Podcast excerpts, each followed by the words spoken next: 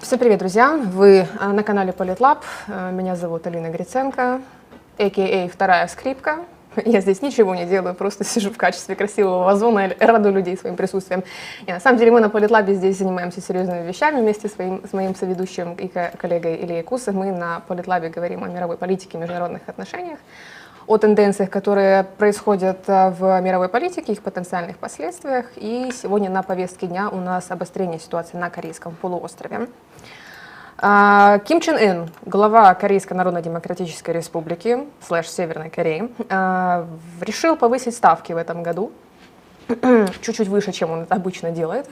Потому что вот у меня лично есть наблюдение, что каждый раз вот в начале января Северная Корея начинает буянить по, по миру. И начинает запуски ракет, какое-то очередное обострение, просто чтобы, наверное, поздравить весь мир с Новым годом.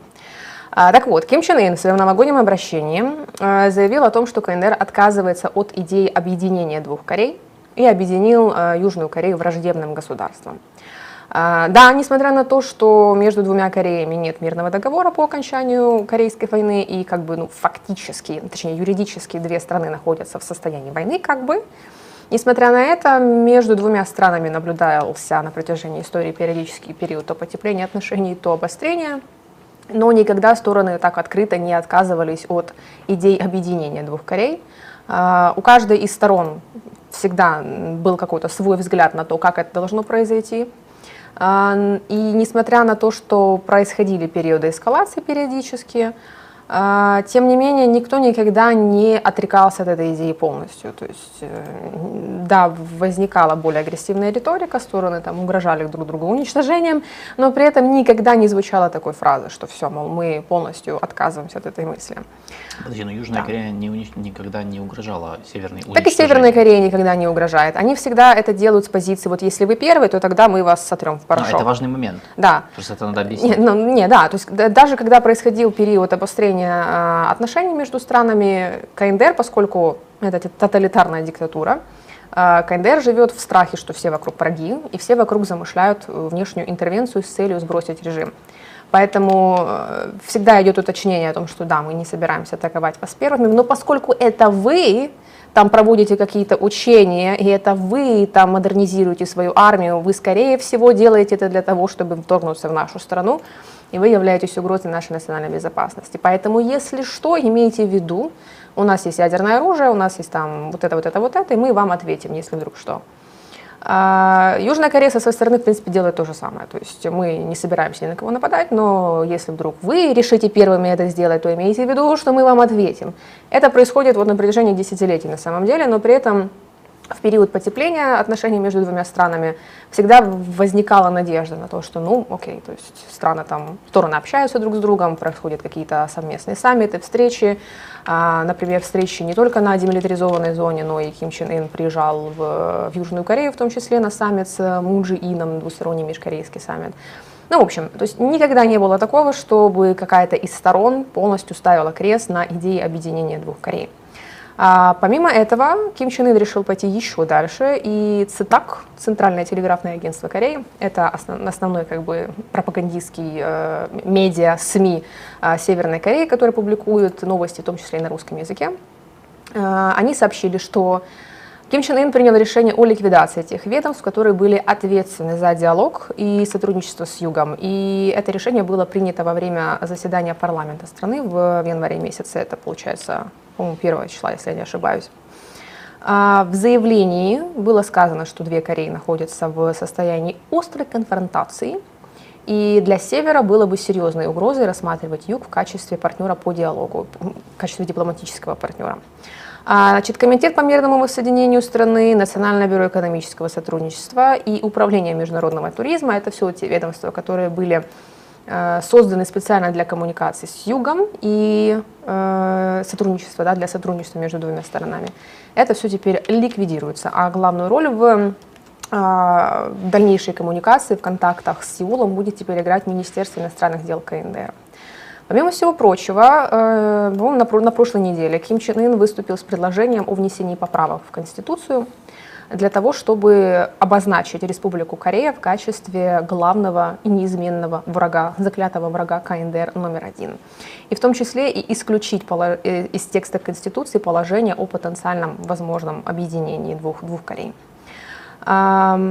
Он также заявил, что в случае возникновения, возникновения войны на Корейском полуострове, то север полностью оккупирует юг, а, подавит Республику Корея и возвратит себе таким образом то есть полностью территорию. А, что еще, что еще, что еще важного такого сказал Ким Чен Ын? А, еще такой очень а, символический, я бы сказала, момент – а, предлагается физически полностью уничтожить железнодорожную, железнодорожную линию Каненсон, которая а, является таким своеобразным символом межкорейского объединения и обменов. А, Еще предлагается уничтожить, э, такая себе деюжнокореизация происходит, установить, э, уничтожить установленный в Пхеньяне монумент трех хартий объединения Родины. Плюс еще, э, так, вот, да, но Спойлер. Ким Чен Ын подчеркнул, что Пхеньян не стремится к, не желает войны, не собирается инициировать агрессию, но в случае чего, в случае какого-то намека на посягательство на суверенитет КНДР, Пхеньян будет реагировать соответствующим образом. А, под соответствующим образом предполагается ядерный удар, не меньше. А, Юн Сук Йоль, президент Южной Кореи, конечно, не остался в долгу, отреагировал на громкие слова Ким Чен Ына, а, во время заседания, когда у них было на две недели назад заседание Кабинета министров, он заявил, что подобного рода инициативы со стороны Севера это лишь подтверждение того, что нынешнее руководство КНДР является, он выразился, антинациональной и антиисторической группировкой. Таким образом, как я понимаю, можно это интерпретировать, что консерваторы продолжают придерживаться более жесткой линии по отношению к КНДР. Антиисторической? Антиисторической группировкой. То есть я думаю, что это имеется в виду, что их правительство является вообще незаконным, то есть его исторически не должно было быть. И странно, по справедливости КНД, территория КНДР должна входить в состав Юга, то есть состав ну, Объединенной Кореи смотри, под но это, это было, Юга. Это было известно. Ну, то есть они же друг к другу относятся, как типа Южная Корея считает, что правящая партия КНДР, ну, вернее, КНДР – это территория, захваченная группировкой. Ну, это же всегда так было, по-моему. Ну, по-разному типа они относятся. Не, ну, подожди, я, насколько я помню, Консерваторы и демократы относятся по-разному. То есть у них разный нарратив разный по да. отношению к КНДР? А, у них это все немножко по-разному на самом деле. Э, я напомню, что в Южной Корее есть две основные политические силы. Э, это правые, или консерваторы, они сейчас находятся у власти. Юн Сук Йоль представляет именно правоконсервативную партию «Слуга народа», «Сила народа». Uh-huh. И есть э, левые, они же прогрессисты, они же демократы, они же националисты. В Южной Корее левые являются националистами. А, их представляет демократическая партия Тобуро. Они сейчас занимают большинство в парламенте. И они всегда, то есть правые и левые всегда отличались между собой в своих взглядах, во-первых, на КНДР как субъект международных отношений, и во-вторых, на перспективу объединения двух Корей. А, консерваторы, то есть правые, считают, что КНДР это главная угроза национальной безопасности Южной Кореи, консерваторы предпочитают делать вид, что КНДР как субъекта, как страны вообще не существует, и какой-то вообще диалог между севером и югом будет возможен только в случае свержения северокорейского тоталитарного режима и некой либерализации, как минимум, экономики, плюс, ну, соответственно, самого, самого режима, да, то есть э, смещение правящей династии Кимов, установление там демократического режима, а потом будем разговаривать. Это взгляд консерваторов или правых. А левые, либо же а, демократы склонны видеть в КНДР партнера, а, склонны к диалогу с КНДР, и, как правило, потепление в межкорейских отношениях наблюдается именно с приходом к власти демократов. А, при этом важно отметить, что левые считают, что благодаря открытому диалогу с КНДР удастся совершить нек, некие мягкие такие изменения. То есть они не стремятся, в отличие от правых, вот взять и свергнуть а, в режим в Пхеньяне, но при этом мотивировать их для того, чтобы а, они как бы сами, короче, немножко так демократизировались самостоятельно, чтобы они смотрели на юг в качестве примера для подражания и следовали этому примеру. А, при этом, да, левые признают КНДР в качестве такого независимого политического субъекта, с которым, во-первых, возможно мирное сосуществование, ну и в перспективе, конечно, объединение. А, есть такое, а, такое понятие, как политика солнечного тепла. Ее в свое время разработал южнокорейский президент Ким Дэ Джун. Он ее применил в конце 90-х, в начале 2000-х. Суть политики сводится к собственно, солнечному, да, солнечное тепло, то есть к более теплым отношениям, более теплому взаимодействию между Южной и Северной Кореей. А у Ким Дэджуна была э, мысль э, о том, что Корея должна, две Кореи должны объединиться по примеру Германии, что более прогрессивный, более современный, экономически развитый юг, как в свое время Западная Германия, ФРГ, э, должен как бы поглотить отсталый север, и, собственно, по такому формату должно и произойти объединение. Именно поэтому и была, э, были, был, был запущен целый ряд инициатив. Отношения между Кореями действительно наладились. Они запустили экономические инициативы. Ким Дэ Джун даже получил Нобелевскую премию да, мира за это. За это, да. А, началось вливание инвестиций со стороны Южной Кореи в Северную Корею. Они создали промышленный регион Кэсон. Это такой специальный административный регион. Он находится в 10 километрах а, к северу от ДМЗ, от демилитаризованной зоны. Там находится, вернее, находился до недавнего времени промышленный парк. Это был тоже такой себе символ того, что отношения налаживаются между двумя странами. В перспективе, возможно, будет какое-то объединение. А, но вот на у демократы, демократы э, думали, что это будет выход из ситуации. Демократы думали, что благодаря инвестициям, благодаря спонсированию ряда э, сфер экономики Северной Кореи, они посмотрят, что да, окей, то есть э, то, как живет юг, это, это хорошо, э, это то, к чему нужно стремиться, и будут брать примеры, будут развивать, собственно говоря, свою экономику. Но проблема состояла в том, что большая часть инвестиций, которые получала КНДР, были направлены не на развитие экономики, а на финансирование ракетно-ядерной программы неожиданно, как правда. Сюрприз, сюрприз. Да, и правые очень сильно, очень сильно критику, критиковали левых и политику Ким Дэ Джуна за это, за то, что, ну, это как бы obviously, было и так понятно, что те деньги, которые мы будем им отправлять, они будут, по сути, потрачены впустую, мы своими же руками финансируем ракетно-ядерный потенциал КНДР. А, и правые, в принципе, придерживались такой точки зрения. И а, а, и на фоне вот этого вот нарастания напряженности между севером и югом Министерство объединения э, Республики Корея объявило о ликвидации фонда поддержки промышленной зоны Кесон. А, официальная, официальная мотивация, официальное объяснение – это практическая невозможность выполнения основных функций задач по поддержанию функционирования и развития этого комплекса и отсутствие прогресса в деле денуклеаризации. То есть Кэсон, э, как некий тоже символ потепления отношений между двумя странами, тоже теперь ликвидируется. А, что еще? Вот. А, но помимо того, что происходила и словесная перепара, перепалка, КНДР, конечно же, решили, они решили, что нужно подкрепить свои слова делом.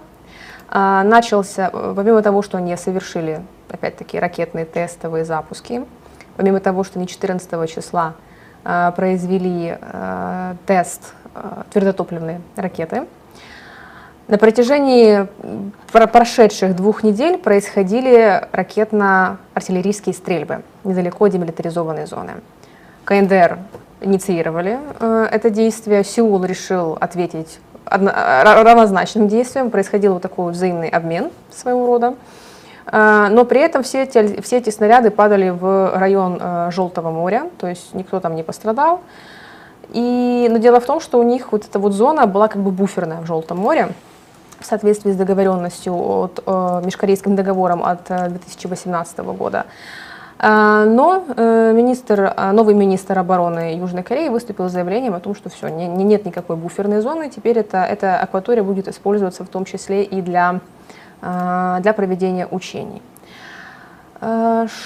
еще интересного такого э, Смотри, э, вопрос э, сразу, как бы, который возникает, э, ну, потому что вот в январе, я, кстати, нашел, да, что последние 21, 22 и 23 э, в январе всегда угу. Северная Корея, значит, традиционно запускает баллистические ракеты. Но правда, э, это в 2021 году. В 2020-2019 такого не было.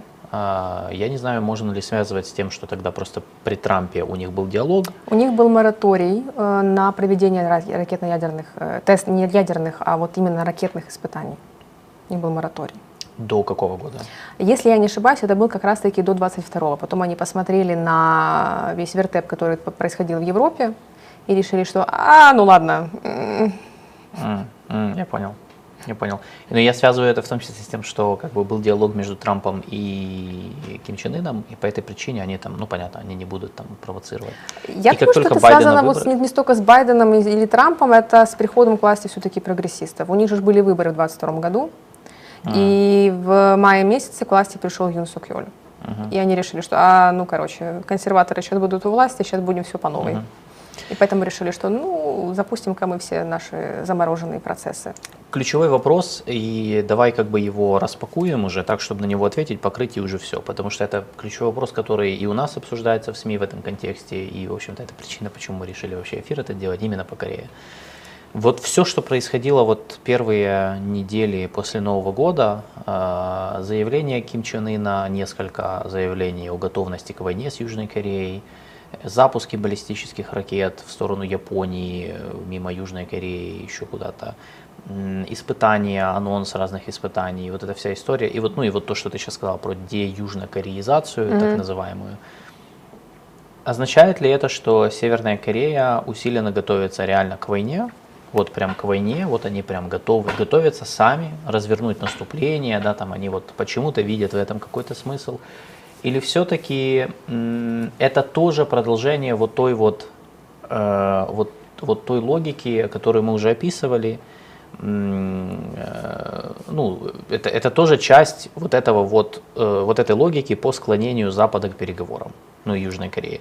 Потому что, в принципе, вот если посмотреть на всю, всю историю поведения Северной Кореи, там последние 20 лет, в общем-то, и ну, главный такой главный тезис, который остается пока что нерушимым, ну, последние 20 лет, что все это было, вот все их поведение, вот это вся, э, вот этот эпатаж, вот эта странная э, риторика, э, такой нарочитый вот как это вармонгеринг, да, это так, когда ты там воинственно выступаешь такими заявлениями, что все это на самом деле служило одной цели склонить Запад и Корею к переговорам и к нужным условиям на переговорах, то есть снятие санкций, принятие Кореи в ядерный клуб и признание за ней ядерного арсенала, то есть не разоружение ядерной Кореи, э, и, по сути, ее признание как равноправного члена международного сообщества. То есть ну, по сути, разрешение Северной Кореи э, устанавливать дипотношения с кем они хотят, там, ну, не изолировать mm-hmm. ее и так далее. То есть вот это сейчас мы то, что мы видим. Э, и почему я спрашиваю, потому что в контексте войны в Украине тоже интересно, поменялось ли что-то у них, как ты видишь, или нет? Тут есть несколько сопутствующих факторов. Эм, во-первых, мы в Украине вообще плохо оцениваем, мы плохо понимаем, что такое КНДР что это себя представляет, и у нас очень стереотипичное мышление в отношении Ким Чен Ына, что это там пончик, который знаешь, только и делает, что ходит э, и смотрит на тестовые запуски. Мне в ТикТоке, мне в ТикТоке периодически попадаются эти видосы с нарезкой и сверху озвучка, типа я, я тебя казню там и так далее. Да, да. Вот. Но у нас э, не, не совсем, у нас отсутствует понимание того, как в принципе функционирует северокорейская элита что она вообще есть, а, как вообще функционирует генералитет и так далее. Ну, а, получается, из представителей западного, западных э, интеллектуальных кругов, назовем это так, никто туда не ездит. Uh, у нас нет информации о том, что вот как бы есть... Ну, то есть э, с Запада мы не получаем информацию об этом по той простой причине, что Э, нету людей, которые ну, могут поехать в Северную Корею, написать книгу, статью, нормально какую-то информацию. Есть такие люди. И, на Западе, ты имеешь да, в виду? Но... западные, да. Блин, э, я скину список книг, если кому-то интересно. Есть книга, называется «Добро пожаловать в Пхеньян». Ее написал американец, который первым в истории, mm. именно американец, гражданин США, который получил право обучения в Пхеньянском университете. И он mm-hmm. поехал в Северную Корею и рассказывал о том, как вообще и что там происходит. Подожди минуту. Э, пишут, что микрофон слетел, посмотри. Уже все, уже все. уже? Да. Есть? Уже да, все напишите, окей. все ли окей. Потому что да, там мы поправляли, но просто на всякий а, случай. У нас нет понимания. То есть мы рассматриваем э, ну, со стороны, потому что когда смотришь на КНДР, почему я, я люблю тему КНДР, я люблю читать, я люблю э, историю, э, обсуждения, и когда мне попадаются какие-то видео о том, как внутри живут в КНДР, мне всегда интересно, потому что мне со стороны это все кажется как эксперимент. Типа, знаешь, э, подтверждение того, что мы реально живем в симуляции. Как вообще такое может происходить в мире в 21 веке? Как вообще такое государство функционирует? И люди, которые там живут, соглашаются на эти предлагаемые обстоятельства. А, но это наводит на мысль о том, что действия э, руководства КНДР иррациональны, то есть что они сами по себе не могут мыслить адекватно раз они так, может, могут, в этом, в этом раз была... они могут э, вести именно такую политику по отношению к населению, значит, там, наверное, что-то не все в порядке с мышлением. Так может в этом и суть. Ну, типа, они специально суть. создавали такой образ, чтобы поднять риски и, соответственно, сдерживать такие. Потому что, по большому счету, смотри, инструментов сдерживания у Северной Кореи нет. Но они не могут сдержать там США, ну, то есть как бы превосходящего противника. Кроме ядерного оружия нет? Ну, до ядерного оружия у них не было такого, да, то есть по большому счету, если бы мы объявили войну там США, Южная Корея, Япония, там, ну, ну, ну если, то они бы, ну, ничего бы не сделали, да. то есть и Китай бы вряд ли вмешался бы. Да. Э, то получается и ну, получается, что вот это их, то есть они же специально, э, возможно, они специально создали вот этот образ Ким Чен Ына как такого. Тут, не, знаете, не совсем... мне кажется, что я вот в этом плане согласна с э, корееведом Андреем Николаевичем Ланьковым, который сказал, что в КНДР, по сути, они сейчас заложники обстоятельств. То есть когда-то, в какой-то момент истории при Ким Ир Сене, те реформы, которые проводились тогда, они были актуальны в, в историческом контексте, в том геополитическом контексте. Ты сейчас про какие реформы? КНДР, которые проводились. То есть с момента создания КНДР. Насаждение коммунизма, насаждение тоталитаризма, это все было актуально на тот момент. Ну, в пике холодной войны, да, конечно. Да, но э, в какой-то момент они не смогли вовремя это осознать, что они идут не по тому пути, что реформы работают неправильно. И сейчас они уже не могут этот весь процесс откатить назад и сказать, ну, сори, мы были неправы, давайте-ка мы сейчас тут демократизируемся. Это я все к тому, что Ким Чен Ын, несмотря на то, что, несмотря на абсурдность их режима и абсурдность э, политического устройства, у Ким Чен Ына есть вполне одна рациональная задача — это сохранить выживаемость этого режима, сохранить выживаемость, в первую очередь, своей семьи. И он нацелен на выполнение этой задачи, и мы это можем понимать, исходя из того, что в последние полтора года он все чаще и чаще появляется на публике со своей дочерью. Мы не знаем, какой это по счету ребенок и сколько вообще у Ким Чен Ына детей. И сколько ей лет точно, мы да, тоже не знаем. как ну, и самому Ким Чен Ыну, собственно. Э, да, но э, по данным южнокорейской разведки, которые не скупятся на самом деле на информацию, и это стандартная практика в Южной Корее, когда происходит какое-то закрытое заседание, там, например, э, там, комитет безопасности или еще что-то, представители разведки, как правило, после заседания делятся частичкой информации с медиа. А, поэтому от южнокорейской разведки мы знаем о том, что у Ким Чен Ына вроде как трое детей, и вот эта девочка, которая появляется с Ким Чен Ыном и со своей мамой, ходит на работу к папе смотреть, как запускают твердотопливные ракеты, ну, почему бы и нет. А, ей около 11-12 лет, и она второй ребенок в семье, и появляется Ким Чен Ын именно с ней на публике, и в северокорейских медиа у нее довольно, э, скажем так, красноречивые эпитеты к ней применяют. А, о том, что новая звезда, ну. женщина-генерал, 12 лет, м, уже генерал. А, это все говорит о том, что Ким Чен Ын намерен сохранять государство в нынешнем виде и намерен его передать не в дальнейшем. Не сестре, да. Не сестре. Не знаю, будет ли там война «Игра престолов» за, за железный трон ну, в Пиньяне между сестрой и дочерью. Но пока что ситуация обстоит таким образом, что у Ким Чен Ына есть основная задача — это обеспечить выживаемость режима а это имеет, под этим подразумевается сохранение семьи, то есть династии, а, физическое в первую очередь, да, сохранение, а, и передача власти наследнице. То есть у Ким Чен Ына есть вполне рациональная задача — реализовать ее путем войны будет довольно проблематично, потому что при всем том прогрессе, который в КНДР, КНДР смогли сделать за последние годы в сфере стратегических вооружений, у них, э, я читала комментарии да, о том, что я, я говорила как-то в одном из эфиров, что у них далеко не все так э, прогрессивно и модерно в сфере конвенциональных вооружений. Uh-huh. Там был комментарий о том, что глупо так полагать. На самом деле это не я так полагаю, то есть меня там не было, я не знаю, что есть в наличии на самом деле у КНДР. Опять-таки, все, что я знаю, это то, что я из моего осинта, который я провожу, это все из тех открытых источников, которые я читаю, опять-таки в том числе и данные южнокорейской разведки. А, их точка зрения состоит в том, и их, да, по их информации, в том, что касается конвенционального вооружения, у КНДР все довольно отстало, особенно по сравнению с Южной Кореей. А, то, что есть в наличии у КНДР, это все либо полученное от СССР, либо созданное своими руками, но по советским образцам. Даже не по-китайски? Да, по советским образцам. По сравнению Тебе, наверное, с... надо объяснить этот момент, а то сейчас люди сейчас по... начнут говорить, как это в смысле. Что? А, ну почему не по китайским? Почему вообще не Китай? А...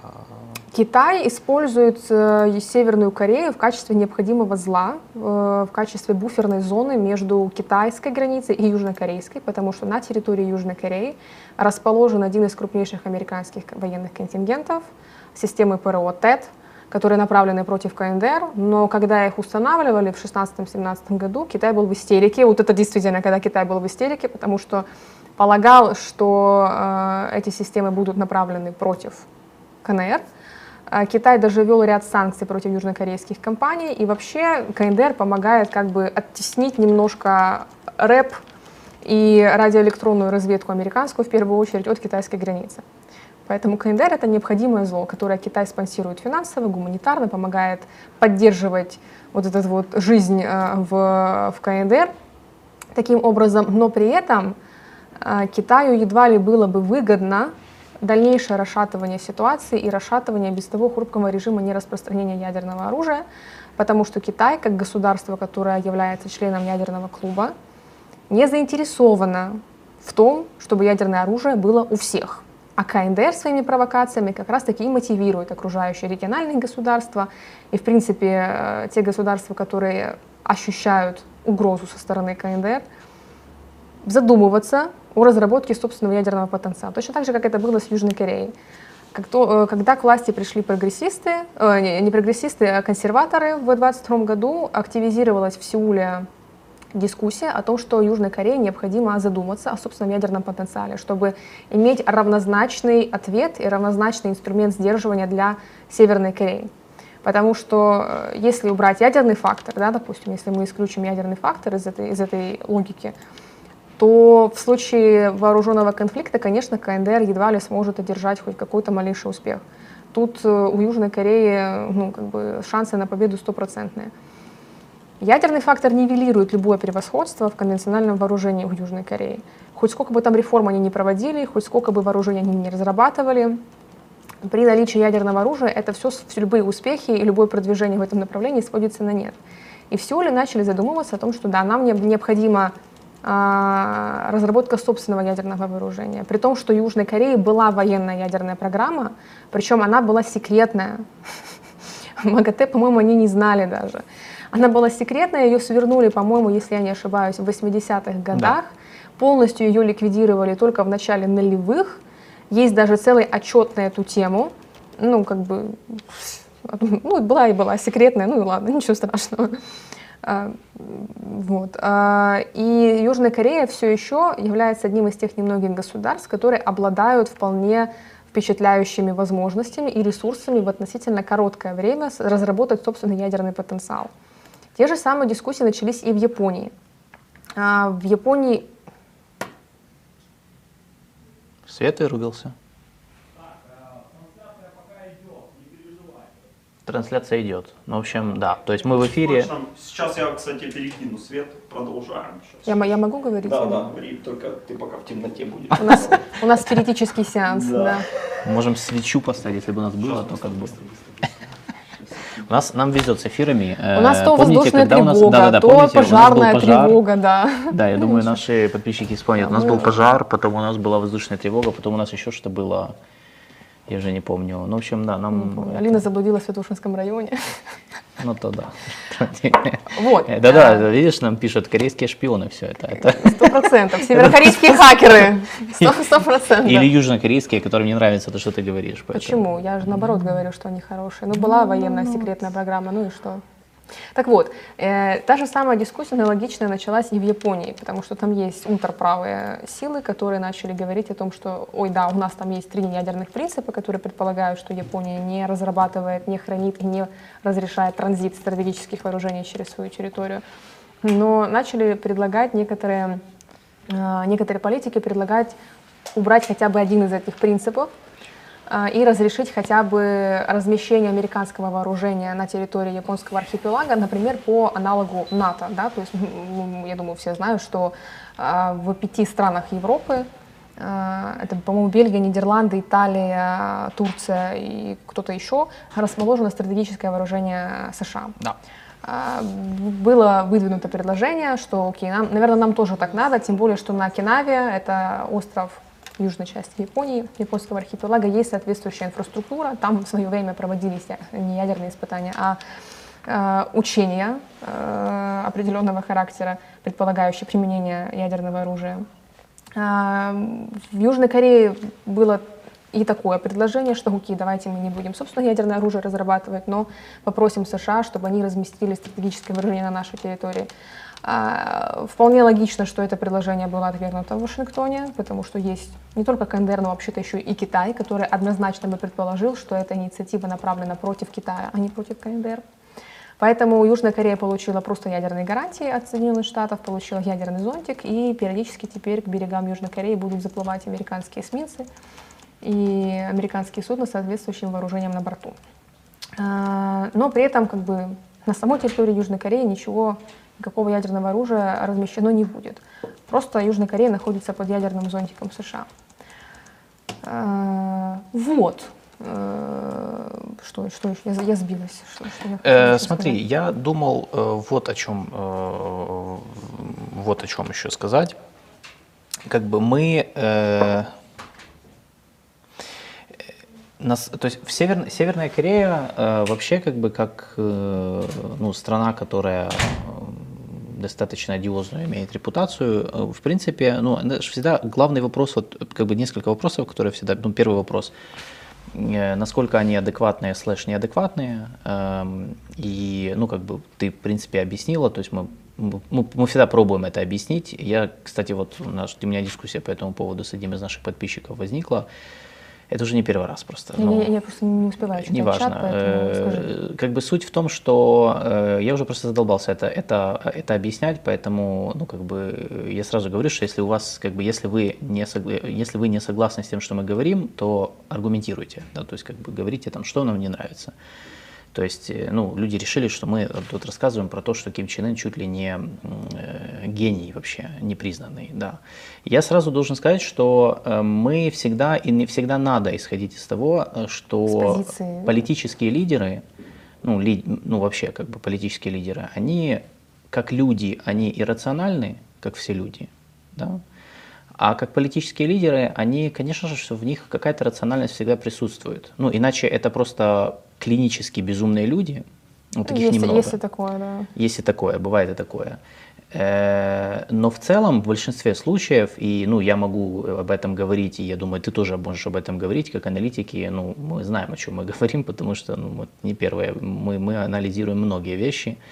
И политические лидеры бывают разные, но в целом это всегда про баланс между ну, как бы адекватностью, да, прагматизмом и иррациональностью в какой форме? Иррациональностью в форме каких-то твоих личных убеждений и угу. предубеждений.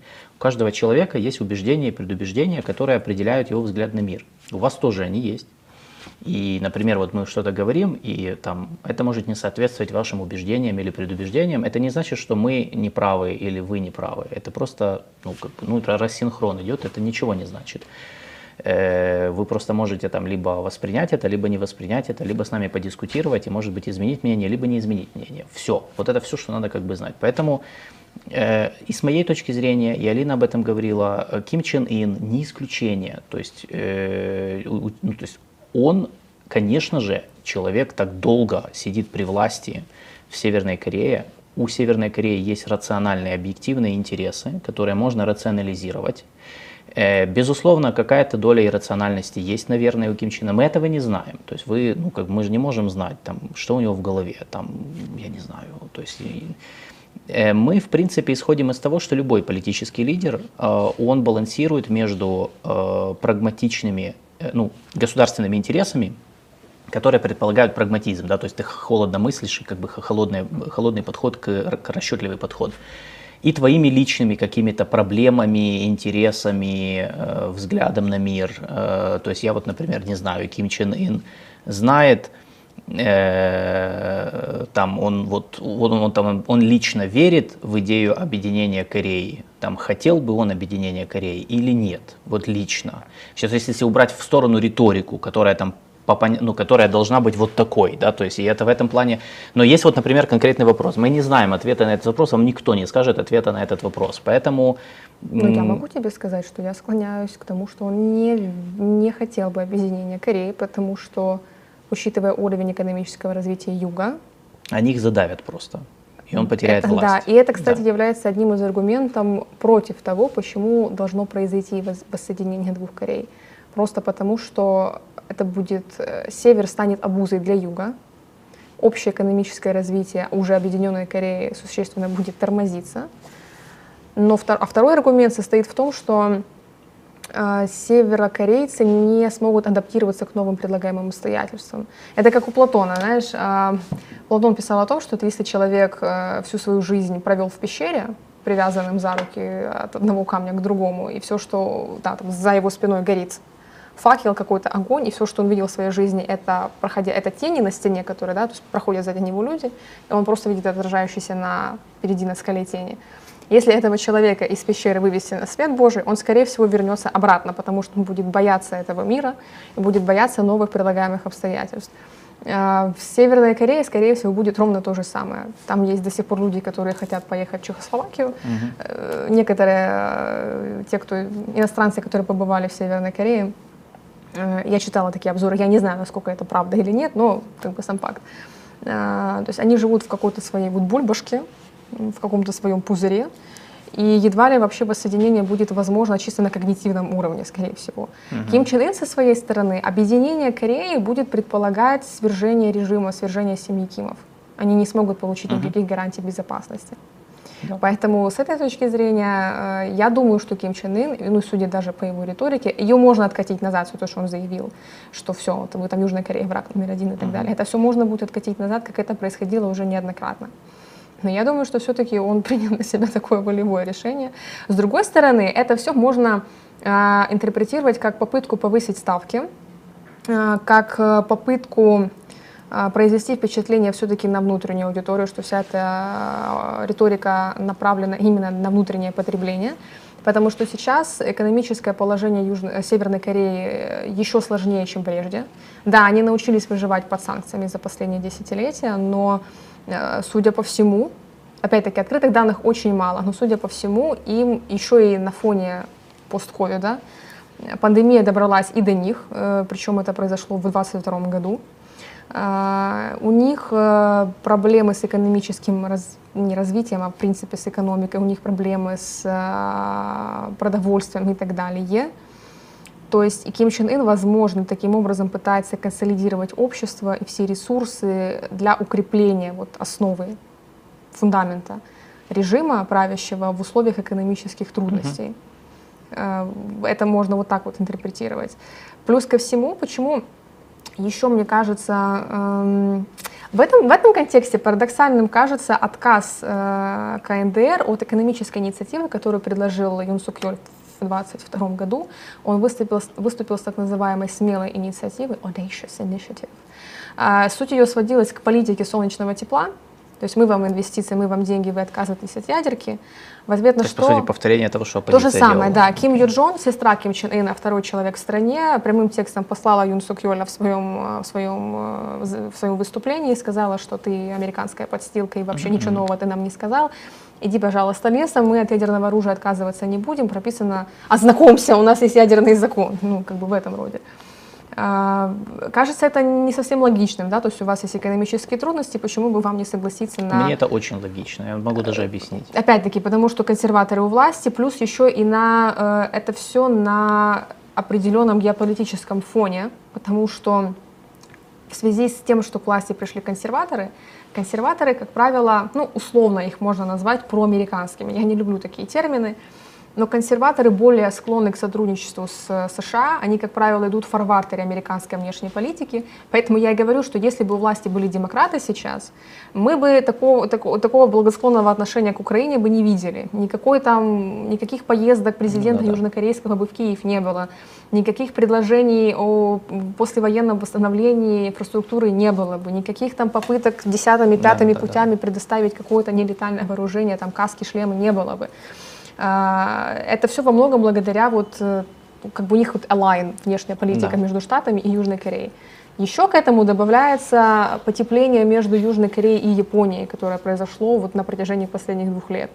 Юн Сук Йоль съездил в Токио, Фумио Кисида был в, в Сеуле, они пытаются урегулировать те вот послевоенные проблемы, которые у них существуют в двусторонних отношениях. Не все, и скорее всего все они не смогут урегулировать, но прогресс определенный есть, стороны возобновили коммуникацию по ряду ключевых таких чувствительных направлениях, как, например, обмен разведданными, там, сотрудничество в сфере обороны и так далее. Выстраивается треугольник США, Южная Корея, Япония, которые втроем, во-первых, сотрудничают на разных уровнях по решению вопроса у КНДР, ракетно-ядерной угрозы со стороны КНДР, который проводит регулярные учения, последние из которых завершились вот на этой неделе, а, проходят между вооруженными силами Южной Кореи, США и силами самообороны Японии. Они проходят как на море, так и в воздухе и так далее. И это все наводит на мысль Ким Чен Ына о том, что, скорее всего, они, эти проклятые империалисты, готовятся к внешней интервенции. Надо понимать, что из мировоззрения э, северокорейской элиты враги кругом, даже Китай. В свое время именно китайцы пытались свергнуть режим Ким Ир Сена, поэтому даже к китайцам у северокорейской разведки очень подозрительные отношения. Кругом враги, и все они хотят нас, на, на, нас свергнуть, нас изменить, привнести какие-то изменения в, в нашей стране, которых правящая элита не хочет, угу. потому что так всем удобно. Э, у правящей элиты, в отличие от населения, есть доступ ко всем тем благам, э, к которым да, нет доступа у населения. Где-то я видела эти шикарные э, попытки значит, найти, что за сумочка у жены Ким Чен Ына. Uh-huh. Ким Чен Ын, который во Владивосток приехал на бронепоезде, целый вагон, для которого был отведен под его Майбах. То есть, опять-таки, да, говорит о том, что Ким Чен Ын чувствует себя вполне неплохо. И вот это то, что мотивирует его на сохранение вот этого статус-кво внутри государства.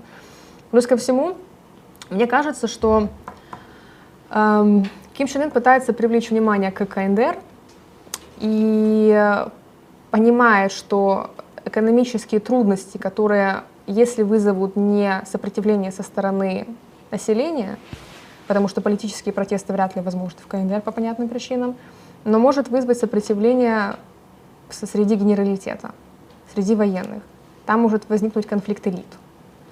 А, я помню, что когда Ким Чен Ын пришел к власти, он менял министров обороны, по-моему, каждые, по-моему, два года, если я не ошибаюсь. Хотя обычный срок пребывания на посту для министра обороны КНР это лет 10. Почему? Потому что он опасался того, что вот он угу. такой молодой, зеленый, сколько ему там было лет, э, это ему в этом году, ему в этом году исполнилось 40, он пришел, по-моему, в 13-м, ну, короче, около 30 лет, да, то есть 30-летний там млекосос стоит у власти, что, возможно, военные, военные подумают о том, что надо бы его сместить. Да. Э, то есть как бы опасность, помимо того, что существует внешняя, для Ким Чен Ына и его семьи существует и внутренняя. Поэтому вот эти все казни, вот эти вот все показательные такие выступления были направлены на, на наверное, я так думаю, на демонстрацию того, что он может править вот жесткой рукой, скажем так. Ну да.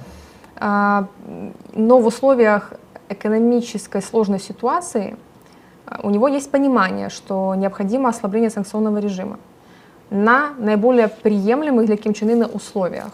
Это предполагает отказ от денуклеаризации. С Южной Кореей, в принципе, разговаривать бессмысленно, особенно сейчас, пока у власти консерваторы.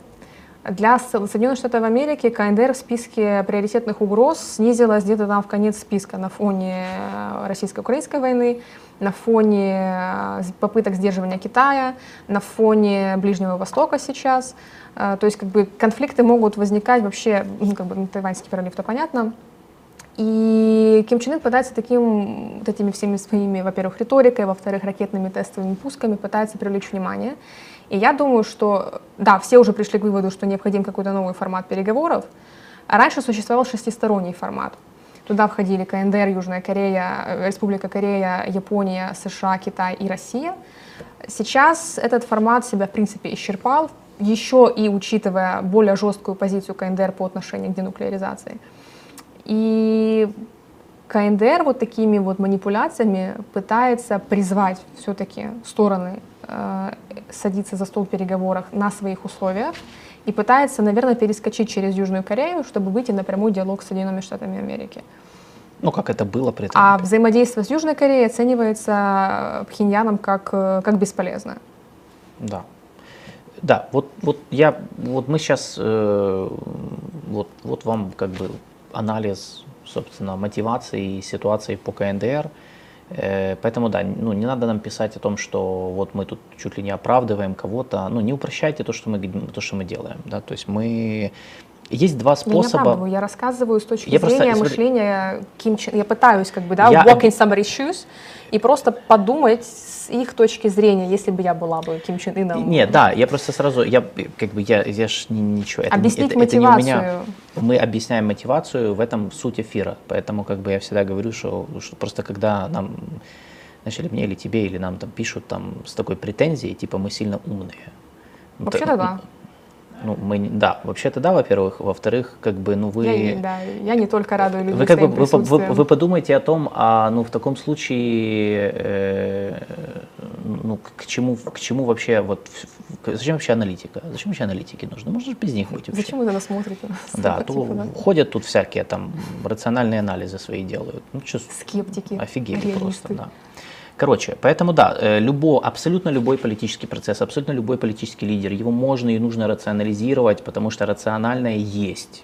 То есть какой степень рационального мы не знаем, но в любом случае надо это учитывать. Вот я приведу вот пример, вот как можно, ну то есть как можно подходить к этому вопросу. Вы можете сами себе выбрать, как вы к этому подходите. Я, я за баланс, потому что в этом суть хорошей аналитической работы, когда ты как бы, ну то есть выдерживаешь какой-то баланс. Во-первых, ну, то есть первое это, опять же, рациональный анализ. Аналитики в основном рационально анализируют. И Мы Северная пытаемся. Корея не исключение. То есть публичный образ Северной Кореи не оправдывает упрощение мышления да. по отношению к ней. То есть то, что у Северной Кореи образ там сумасшедшей страны с ракетами, не значит, что мы должны опускаться до уровня там э, какого-то тупой риторики в стиле там они все сумасшедшие, все.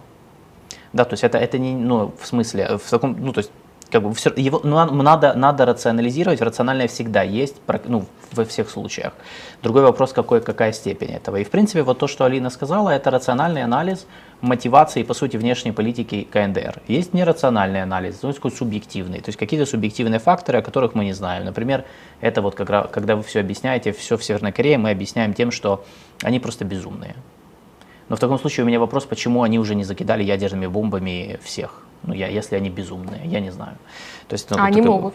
Они могут, но что им мешает, собственно? У них в этом плане прогресс в развитии ядерного вооружения. Да, или почему они так запускают, почему они так запускают ракеты каждый раз, что вот вообще вот за сколько уже лет они запускают их, вот ну, ну никак не попали они э, ни по кому. Они вообще-то могут запустить и в сторону континентальных штатов поближе, я имею уже, виду, кстати, к восточному могут. побережью. Да, кстати. уже, кстати, могут. Это там, где Нью-Йорк. Да, то есть и, и, поэтому здесь можно подходить и так, и так. Да, можно и так, и так подходить. То есть можно исходить из э, личных интересов, мотиваций конкретно Ким Чен Ына, там его членов семьи, если у вас есть такая возможность, это, конечно, сложно. Вот, можно исходить из рационального анализа, вот, например, там э, геостратегического положения Северной Кореи или, например, там северокорейско-южнокорейских отношений или, например, через корейско-китайские отношения, корейско-российские отношения. Все это разные уровни анализа, которые как бы нужно учитывать, поэтому как бы занимайтесь этим, если вам, у вас тоже есть этот интерес но никогда не спрощуйте, не, не, не, не упрощайте, потому что э, вот, вот наконец-то со мной э, Оле-Оле согласился, собственно. И мы же об этом и говорим, что это часть анализа, то есть мы же не, не объясняем, что как бы Ким Чен Ын вот такой гений просто непризнанный, а на самом деле все его булят, а мы просто... Да, то есть мы как бы объясняем, мы как аналитики всегда рационализируем. Это, ну, ну вот так получается, потому что ну, у нас нет доступа к информации в человека, в психологии лично человека, каждого, но это как бы... И то же самое, потому что, ну, это же была главная, типа, претензия, когда, ну, еще до войны, типа, что вот Путина, Россию рационализировали, а тут они начали войну, вот как вы, вы ошибались. Но на самом деле тут надо расшифровывать, в чем ошибались. Как бы в вероятности войны может быть да. В последствиях мы ошиблись? Нет. Как конкретно анализ последствий для России показывал вот такое. Абсолютно произошло точно то, что мы, как бы мы прогнозировали.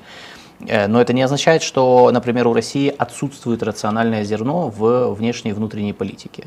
С Абс- их точки абсолютно. зрения, с их идеологией, э, это отдельный их вопрос. мотивация понятна. Да, это сейчас не усложняй, сейчас вообще с ума сойдут люди. То есть еще тут, знаешь, это если с их точки зрения, да, это же тоже адекватность. А у них, мне, кстати, вчера на эфире спросили, можно ли проводить параллель. Я сказала, что, ну, в принципе, да, вокруг все враги, это вот очень схожая идеологическая такая канва внешней политики России и КНДР. Вокруг все враги, вокруг нас хотят все уничтожить. Так это не, это, это не новая канва, и это, это же это, как это стратегия осажденной крепости. Типа угу. ты, ну, как бы, вот это в Иране очень такое тоже но это, опять же, дело даже не в этом. Дело в том, что, ну, как бы все, ну, если вы просто, просто посмотрите на то, как, как бы политика строится у России, у Северной Кореи, у Китая, да у Штатов, у всех на самом деле, э, то, конечно, ну, как это, э, там не только эмоции играют роль. Сейчас приведу пару тезисов э, из заявления бывшего начальника управления нацбезопасности администрации президента Южной Кореи э, Чот Хайона. Он сейчас выдвинут президентом на пост директора Национальной разведывательной службы. Э, на парламентских слушаниях его кандидатуры он дал оценку тому, что происходит. Э, он сказал о том, что существует вероятность, что Ким Чен Ын не обладает объективными, точными, актуальными данными, угу. сведениями о региональной ситуации, потому что получает как бы refined э, информацию, как фабрик, да, как смотря какой фабрик, предвзятую, адаптированную под его предпочтение информацию. Возможно. Э, параллель тоже можно провести. Он сказал, Не, ну да. да. Прям да. Как бы можно провести. Где-то я тоже видела. Но при этом режим вполне устойчив, потому что Ким Чен Ына на сегодняшний день политические соперники отсутствуют. А ну, как бы населению промывают мозги, я думаю, это, в этом плане, да, есть чему у них поучиться. Но, с другой стороны, нарастают факторы нестабильности внутри страны, потому что в области экономики и контроля над обществом есть э, целый ряд недостатков, а в самом обществе Северной Кореи усугубляется противоречие. И этим э, это подтверждается с точки зрения, э, возможно, будущего да, директора южнокорейской разведки, принятием вот этого закона там они, они, они приняли закон об отказе от реакционной идеологии и культуры, который ужесточает контроль над населением со стороны властей. А, вот. Это тоже может служить мотивацией своего рода. То есть, да, мы, как бы, опять-таки, вот как вот можно спрогнозировать действия э, КНДР, будет война или не будет война, если есть вероятность того, что высокая вероятность того, что Ким Чен Ын получает адаптированную под его предпочтение информацию? Никак. Я вообще прогнозы не люблю, это неблагодарная вещь. Ну, Особенно в таких ситуациях, когда мы говорим о странах, откуда мы очень мало информации это получаем. снижает э, возможности рационализирования ситуации. Да, ну мы можем всегда сказать, что, например, мы можем определить риск то есть риск есть или нет, да, например. Mm. Мы можем определить, там, мы можем субъективно сказать вероятность. Там, мы считаем, что высокая вероятность, или наоборот, там скажешь, ну, это низкая вероятность, это там то, что мы видели много раз. Вот. Ну, как сейчас вот с Ираном, Пакистаном, например, я считаю, что никакой войны между ними не будет, это рутина, причем я даже ну, не исключаю... где-то же война должна быть. Так уже идет. Ну, мало войны или что, я не ну, понимаю. Ну, где-то же еще ну, должна быть. Еще. Мало. Дайте еще. Российско-украинская война не стала триггером для Третьей, для третьей мировой. Что-то должно стать триггером для Третьей мировой. Она должна случиться. Ну, так она уже идет. Это, это да, это, вопрос, ну, это отдельная тема про Третью мировую. Такую. Я вообще считаю, что она уже идет, просто она не в той форме, в которой мы ожидали. У нас же историческая память говорит о том, что мировая, мировая война, она должна быть как Вторая мировая. То есть все, все друг с другом просто валятся ну, так Каждый получается. На всех континентах, да? да, да, как это было, почти на всех. Вот. Я просто считаю, что она в другой форме просто идет, вот и все. Ну, то есть э, для меня мировая война это, это большой катаклизм, который приводит к смене системы международных отношений, ну, если системного подхода мыслить. Так это мы уже наблюдаем. То есть в каком-то смысле, да, можно сказать, что она уже идет. Можете назвать это как хотите. Я просто не называю это Третьей мировой войной, я это называю переход, межсистемным Системный переходом. Кризис, да? Системный кризис, да. Э, то есть в каком-то смысле. Поэтому, ну, ну короче. Э, и есть еще один, да, тоже момент, кстати, но это уже такое, это уже прям высший пилотаж, как бы, но в принципе для аналитической работы это тоже очень важно. ну, просто один из наших подписчиков правильно заметил, що в закритих режимах навіть у лідерів, які мають правдиву інформацію про навколишній світ, її трактування відрізняється від західного, і розбір їхніх вчинків з точки зору нашої раціональності дає похибку. Есть еще, Obviously. да, то есть ты с какой точки зрения на это смотришь, да, это вообще, ну это, это, ну это надо владеть очень хорошо темой, да, и знать, например, эм, ну это как бы вот то, что в каком-то смысле мне помогает анализировать Ближний Восток, да, знать, как эти люди в этом регионе могут посмотреть на какой-то процесс или категорию, да, например, там, потому что например, что, что такое справедливость там, для западного человека, а что такое справедливость для незападного человека. Или демократия.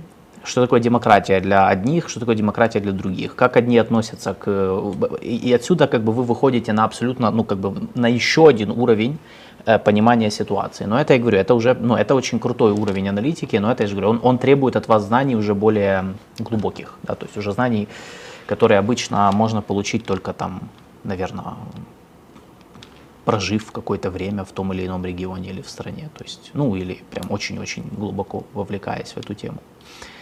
Вот, поэтому э, по Северной Корее просто и Северная Корея, и Венесуэла, и Иран, все страны, которые имеют вот этот публичный образ изгоев, ну якобы изгоев, э, они э, все считают их априори, э, что они не подвержены рациональному анализу. Хотя угу. вся их история и все их поведение показывает, что как раз они-то в большинстве случаев вели себя достаточно рационально, э, а не наоборот. Да, то есть, и, э, то есть на, на самом деле и институции как бы у них есть, которые что-то там просчитывают, какие-то решения прими, э, принимают и политические лидеры, у лидеры у них часто там, ну, как бы, в принципе, ну, то есть принимали решения, которые там не были безумными, да, вот в полноценном понимании этого слова. Ну, например, сбросить ядерную бомбу под, под конец войны. Да неважно. Кстати, вот, на, было много... во время Корейской войны, кстати, США тоже хотели сбросить ядерную бомбу на, на Корейский полуостров. Генерал Дуглас МакАртур mm-hmm, очень топил да, за есть, это, есть поэтому такое. его перевели, его отправили mm-hmm. на пенсию в ускоренном режиме. Да, поэтому как, как Ким Чен Ын может быть уверен в том, что, например, США не задумываются об этом сейчас? Да, да, да. Или как э, Ким Чен Ын может быть, сейчас выглядит, как будто бы я его оправдываю, а, как Ким Чен Ын может быть уверен в том, что между Южной Кореей и Штатами нет каких-то секретных договоренностей? Или да, с Японией, да. который, э, которую в Северной Корее в принципе считают э, вообще как бы американской подстилкой. Э, в своем новогоднем обращении Ким Чен Ын назвал, сказал, что в принципе никакой политики в Южной Корее нет, она отсутствует, потому что там все пропитано культурой янки. Да. Вестернизация зла, не, ну мы знаем, конечно. Да, то есть, э, плюс еще на фоне потепления. При этом, что парадоксально, Ким Чен Ын я напомню, что в начале месяца произошло э, землетрясение в Японии, очень серьезное, э, масштабное. И Ким Чен Ын, чтобы вы думали, он выразил сочувствие и соболезнования японскому правительству в связи с землетрясением. Какой милый пончик. Вообще. И запустил следом, следом ракету.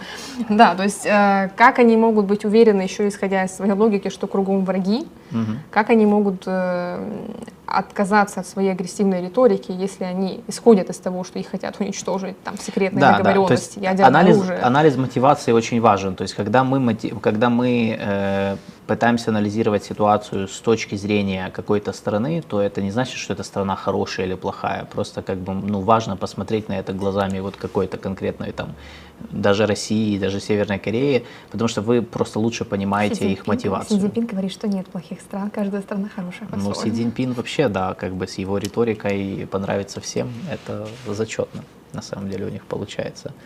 А, вот, поэтому... Еще одна мотивация, почему у них участились, э, почему, чем вызвана их агрессивная риторика со стороны КНДР, почему участились испытания и на э, Пугири, это ядерный полигон в КНДР, последний целый год э, наблюдаются определенные тело, телодвижения, которые говорят о том, что, скорее всего, КНДР готовится к очередному седьмому ядерному испытанию.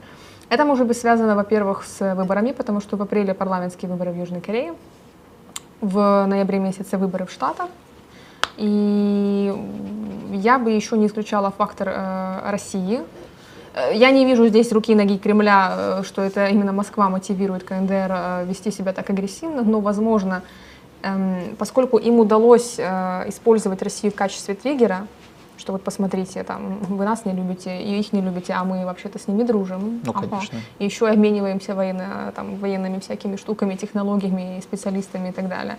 Это тоже их мотивирует быть чуть-чуть более уверенными в том, что они действуют, Мгм. потому что Запад, Штаты не могут наверняка знать о тех договоренностях, которые существуют между Россией и КНДР. Возможно, они выходят за рамки там, помощи, например, в запуске спутников шпионских. Малион-1 они запустили в прошлом году благодаря России с третьего, по-моему, раза, если я не ошибаюсь. Да, да, да. Они заявили о том, что они запустят в этом году еще три. А Это уже как бы спойлер того, что Россия предоставляет им а, технологии и специалистов для развития их военного потенциала и военной программы. Да, это был вопрос, типа, что, в- что КНДР получила в обмен на снаряды России от России. И помимо Э, финансовой помощи, там, технологии. нефтепродуктов и так далее, да, это технологии, Это самое ценное. возможно, какие-то вооружения. Ну, я- я продукты, не э, вообще, что они получают от России? Давай эту рамку возьмем. Продукты питания, Да, продовольствие, гуманитарная какая-то помощь. э, Ну, в твердой валюте они нуждаются, в иностранной валюте они нуждаются, но не Мгм. столько, как, например, финансовой помощи. А, Ну, какие-то инвестиции, я не знаю, в каком-то виде минимальные. Э, Ну, как бы в любом случае финансы, потому что Россия все-таки покупает у них вооружение.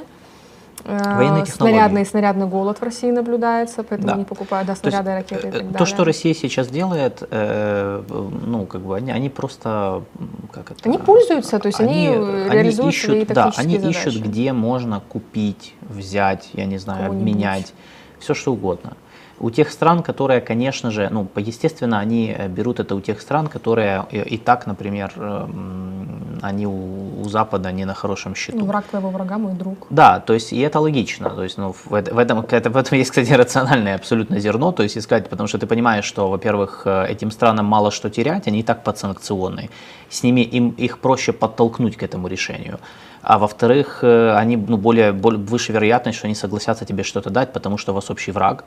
И по этой причине Россия активно, вот это же они, они же строят этот нарратив о том, что есть западный блок во главе США, где все плохие, с которыми все хотят всех уничтожить. И есть антизападный блок, который строится Россией. Это неправда, конечно, но э, россиянам очень выгодно именно этот нарратив строить, потому что, ну, конечно, если есть антизападный блок, значит, это, это круто, да, то есть мы все типа союзники, у нас есть шанс победить там Запад. И в этом плане, э, по этой Спойлер причине... нет. Спойлер нет, да. Не, нету никогда не будет, я думаю, антизападного блока, потому Да. что незападные страны, они слишком разные. Я- мы уже об этом говорили. У них слишком разные интересы, они слишком отличаются друг от друга. Очень, очень сложно найти такую платформу, на которой они прям смогут стать союзниками. То есть то, что сейчас происходит, это ситуативное партнерство. Больше похоже на сделки в стиле там я тебе вот это, ты мне это, вот нам это нужно, отлично. Ну и плюс публичные там заявления для того, чтобы друг друга успокаивать и рассказывать и, и такие в стиле там победоносные, потому что каждому, каждой из сторон надо продать это на внутреннюю аудиторию. Все. То есть вот это вся суть, э, логика российско-северокорейских сейчас отношений, партнерства, которое мы наблюдаем. Э, ну, к сожалению, оно на нас отражается не очень хорошо, но вот так, как и происходит. Сурский Сворожич. А вы там были? В КНДР в смысле? Нет, мы там не были. Не, просто он так уверенно говорит, что в КНДР отсутствует СПИД, сифилис, психические А, это ты спрашиваешь, я думал, это Да, это задает здоровая нация без извращенцев. Э, У вас Не-не, есть я думаю, это- информация какая-то? Или- Они или- даже или- коронавирус это не подожди. назвали коронавирусом, они сказали, что это лихорадка. Да, да, да, да. Как Вы думаете, что они скажут, ой, у нас эпидемия СПИДа или что, я не знаю. У них все хорошо. Они всех победили. И, Кстати, новый тренд от россиян и от э, северных корейцев тоже. А, Значит, сейчас э, россияне, молодежь в качестве блогеров отправляются жить в КНДР. У них, оказывается, есть э, разный интернет. Есть интернет вот чисто для пользования населением, а есть какой-то интернет, которым могут пользоваться иностранцы.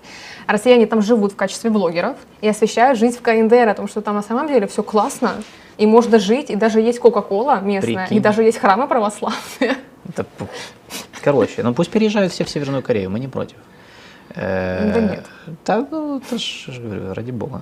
Мы же никого не останавливаем. Э, Даже есть курского, э, корейцы, курс, кор- корейцы курского языка, курсы корейского языка в Кенянском университете, куда можно поехать учиться, да, корейцы курского. И еще один вопрос, последний. Значит, по поводу степени самостоятельности Северной Кореи, потому что, ну, это же типа главная просто, это же главная линия, которая проходит вот это у нас в СМИ, что, ну, что Китай это, э, что, точнее, что КНДР А. марионетка Китая. Да.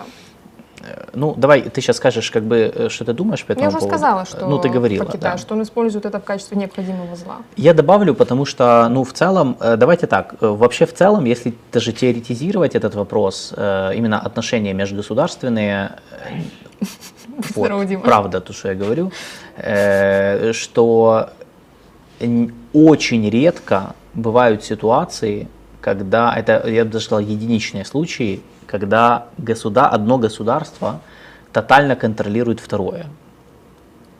Ну да. Ну, я, опре- ну, то есть так, чтобы вот был тотальный контроль, потому что мы, когда говорим мы про марионеток, то это же как бы это подразумевается, ну или что-то другое, тогда надо конкретизировать.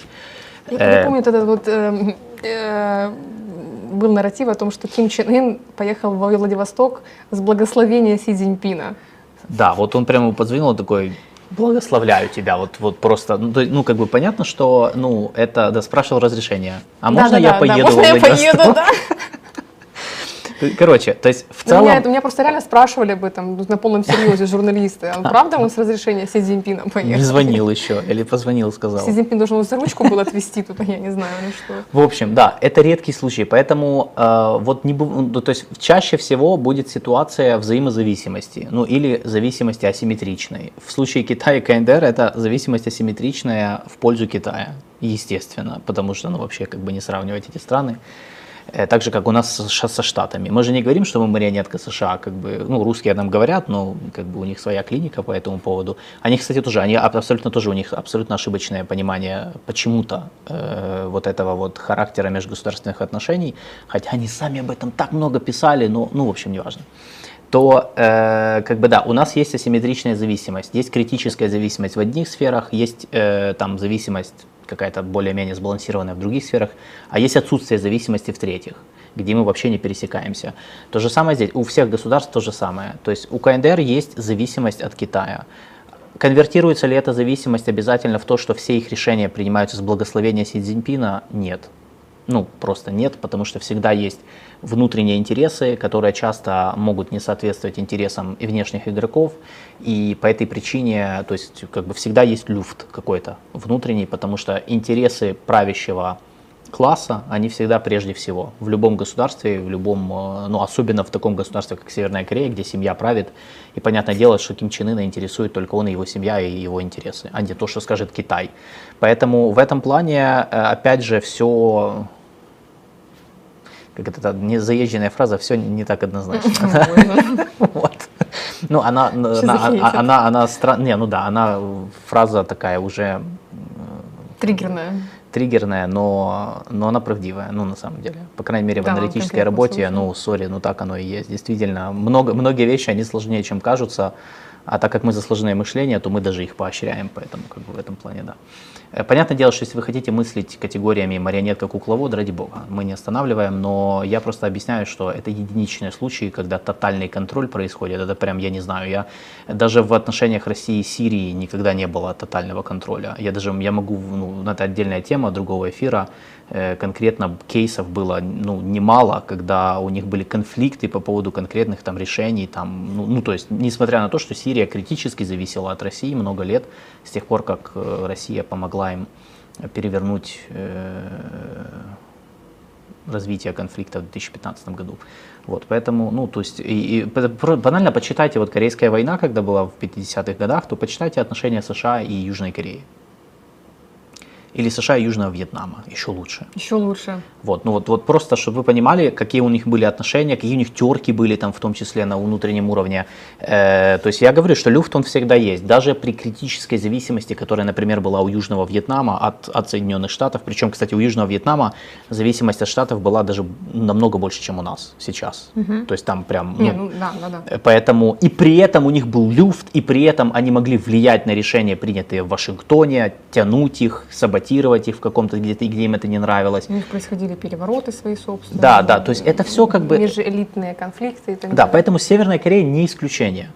Э, то есть как бы он- зависимость от Китая есть, э, она не всегда конвертируется в какой-то, то есть э, как можно, можно считать, что Северная Корея в партнерских, конечно, в партнерских и даже ближе к союзнических, наверное, отношениях с Китаем, но это все, очень, очень много вопросов, они же нам неизвестны. Например, как поведет себя Китай в случае, если будут там столкновения на границе между Северной Кореей и Южной Кореей? Как всегда.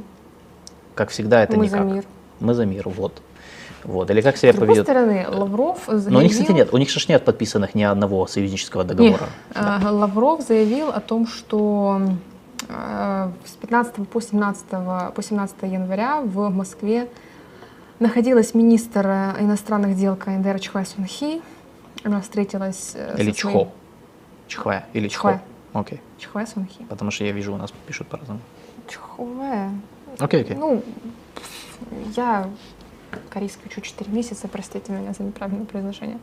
Она встретилась со своим визави э, Сергеем Лавровым и с российским президентом, и Лавров заявил, сейчас я скажу, а, о том, что соответствующая Москва поддерживает переговорный процесс по проблематике Северной Кореи. То есть, как бы Москва, наверное, тоже признает, что от КНДР какая-то проблема есть, без предварительных условий.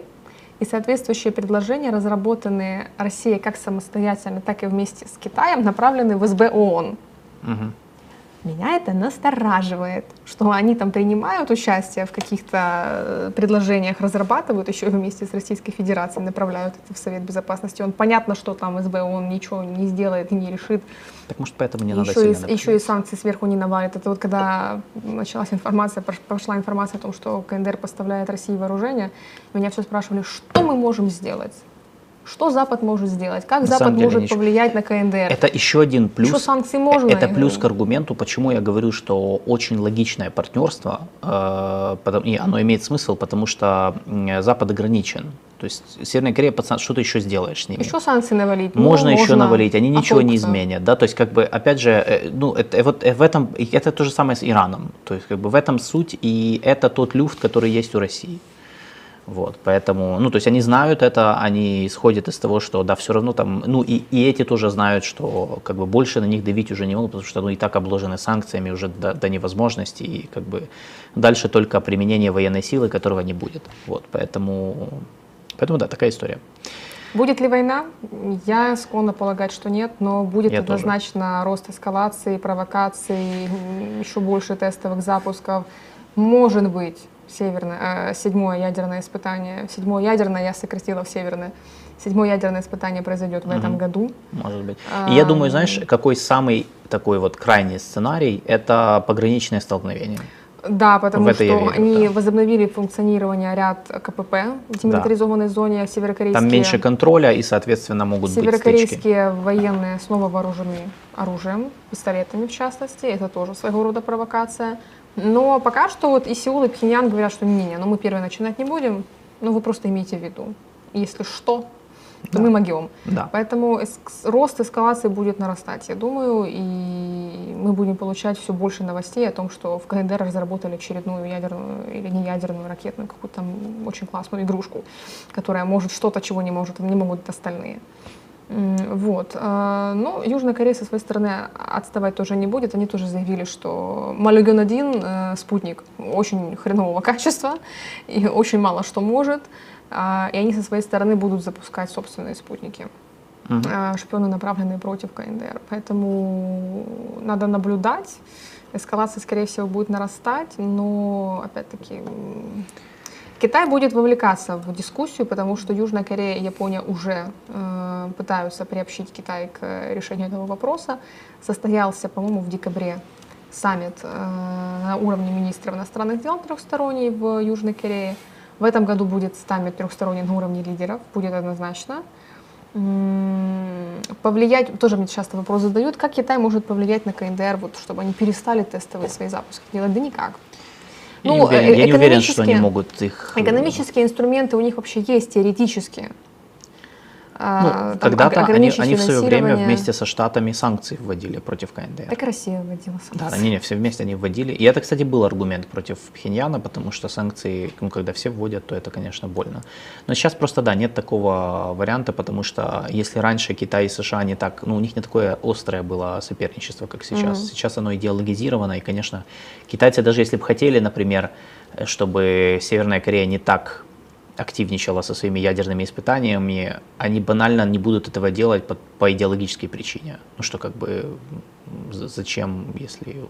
Им выгодно поддерживать, знаешь, это, это вопрос в подвешенном состоянии, что мы можем, а что вы, вот да, что, да, что да, вот да, вы да. нам? Ну то есть бросать вызов постоянно Соединенным Штатам, поэтому я мы, говорю, может быть, что- подумаем, рассмотрим этот вариант, а вот э, чтобы была ситуация похожа, как с Россией, когда Макрон там ездят в Пекин и говорят, ну повлияйте на Россию, пожалуйста, как-нибудь. И Китай делает вид, что не могут это сделать на самом деле.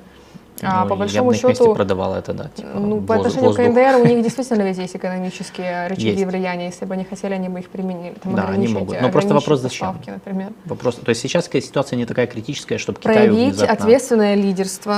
Я думаю, смотри, если они захотят проявить Но, ответственное стороны, лидерство... Это будет, это будет давление на КНДР, и это будет вмешательство в их Да. внутренние дела. Смотри, если китайцы захотят когда-нибудь проявить лидерство и, например, сыграть какую-то роль в том, чтобы снизить эскалацию на Корейском полуострове, они это сначала продадут штатам в рамках какой-то сделки, и потом это сделают. Ну, попробуют сделать. А дальше либо получится, либо не получится, и они скажут, ну, мы, вы видите, мы же не, мы не контролируем их, они суверенное государство, что мы можем сделать. Получится, они скажут, видите, мы молодцы. Ну, как с Ираном и Саудовской Мгм. Аравией получилось. То есть, э, вот и все. Но опять же, ну, тут чего они должны бесплатно просто так это делать? Тем более, если нет критической угрозы какой-то, ну, китайским интересам или вообще в Китайским целом. нет, да. Вот. Так что так. Я предлагаю на этом, на этом, на этой ноте заканчивать. Да, может Э, такой пока что войны. И тут тоже не будет. В Тайваньском проливе пока не будет, на Корейском полуострове пока не будет. Да, мы все каждый раз выходим, не будет, не будет. Вот. Ну, пока что мы, э, у нас получ... ну, наши прогнозы более-менее сбывались. Вот. Но мы, э, короче, я... Посмотрим. Э, Я какой-то вопрос видел тут, э, секундочку. Я его потерял же. В общем, хорошо. Давайте заканчивать на, это, на этом заканчивать, тем более мы и так больше, чем планировали обычно. Э, Больше, чем планировали, говорили. Спасибо. Да, э, поставьте лайки этой трансляции, э, прежде чем мы будем заканчивать, чтобы эта трансляция была, охватывала больше аудитории. Оформляйте спонсорство по возможности, поддерживайте наш канал, комментите, если у вас есть какие-то идеи по темам, накидывайте нам темы, мы их рассматриваем, если будет возможность, мы будем их брать. Э, На следующей неделе, как всегда, у нас будет два эфира, вторник-четверг, пока без изменений, тему мы напишем позже. Ну и Всем хорошего завершения дня, хорошей недели и до встречи. Пока. Всем пока.